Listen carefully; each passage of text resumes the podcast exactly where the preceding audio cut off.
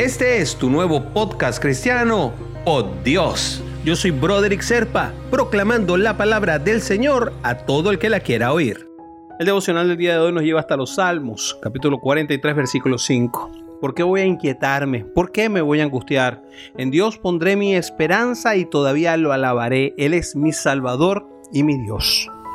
En la vida hay un tiempo para todo, incluida la tristeza, ¿eh?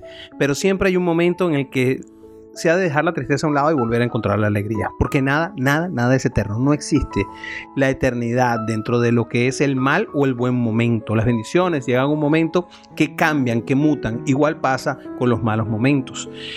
¿Cómo puedes hacer para salir del mal momento lo más rápido posible? Pues bueno, enfocándote en Dios. Él es la fuente de la alegría y la esperanza para tu vida. Si crees en Jesús, eres salvo y Dios está siempre contigo. ¿Cómo no vas a estar feliz entonces cuando tienes esa promesa tan importante de alguien tan grande como es Dios? En Jesús tienes la garantía de una vida eterna. ¿Qué más felicidad puede tener que eso, mi querido amigo, mi querida amiga? No hay nada que te pueda hacer tan feliz es que Dios cuida de ti en esta vida y te da muchas bendiciones, te da tu sustento, el consuelo, te da amigos.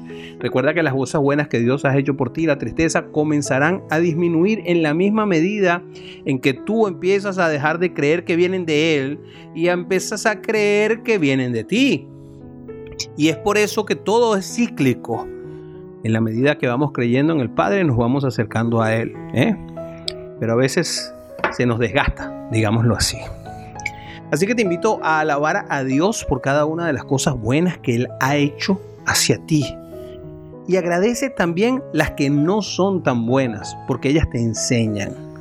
Toma tiempo a apreciar las pequeñas bendiciones, el amanecer, los pajaritos, los árboles, los hijos. Todas esas bendiciones a veces cuesta.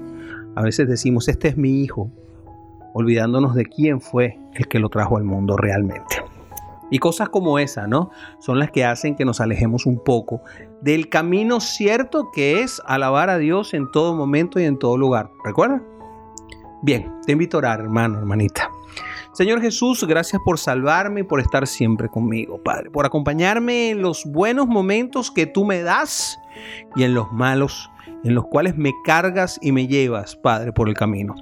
Ayúdame a seguir en tu senda permanentemente, te lo pido fervorosamente en el nombre de Jesús. Amén, amén y amén.